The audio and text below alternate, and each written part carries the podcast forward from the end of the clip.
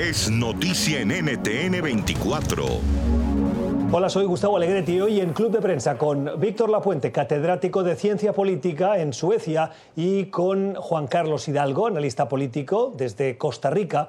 Analizamos el impacto de la COVID-19 en las sociedades occidentales y el deterioro de su calidad democrática. Aquellos países donde existe una, una capacidad de Estado, una calidad de las instituciones mejores, eh, Singapur, Taiwán, Alemania, Holanda, estos países han respondido mejor a la, a la, a la crisis. Mejor institución no quiere decir un Estado más grande. Singapur lo tiene pequeño, pero es eficiente. Eh, Nueva Zelanda tampoco lo tiene muy grande, pero es un Estado muy eficiente y, y un Estado eh, muy capaz. Yo creo que lo que vemos en, en Europa, en países que han respondido mm, con mm, desaciertos al principio, luego han ido corrigiendo, como Bélgica, como España, como Italia, como el Reino Unido, eh, hasta cierto punto seguramente también en Estados Unidos y en Brasil, eh, lo que vemos es, eh, son políticos en el gobierno que están eh, aislados, incapaces de construir consenso con la oposición. Son sociedades muy polarizadas, son sociedades donde no se puede confiar en la, en la oposición, a diferencia de lo que ha ocurrido en otros países como Alemania, Dinamarca, Japón, Nueva Zelanda o incluso Portugal.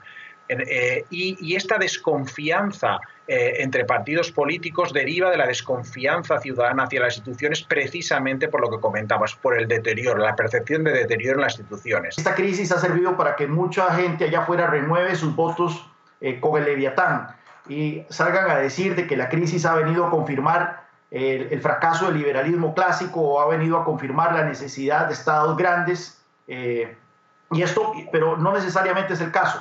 Eh, necesitamos estados efectivos. ¿Y cómo lograrlos? Es toda una ciencia, no es tan, no es tan fácil como soplar y hacer botellas. Es algo que ciertamente por, a lo largo de las últimas décadas, por lo menos de la, en, en el orden mundial posguerra, ha sido tratar de buscar ese balance entre mercado y Estado, en donde la efectividad del, del Estado no atente contra la eficiencia del mercado y haya un equilibrio que sea óptimo en, cuanto a servicios públicos, servicios que, recibe la ciudadanía por parte del Estado, pero también generación de, riqueza óptima para financiar esos, esos servicios eh, públicos del Estado. Esta fue parte de la conversación que usted pudo escuchar en el programa Club de Prensa, que se emite cada día de lunes a viernes a las nueve y media de la mañana, hora de Ciudad de México y Quito, diez y media, hora de la costa este de Estados Unidos, en NTN 24. NTN 24, el canal internacional de noticias con información de interés para los hispanos en el mundo.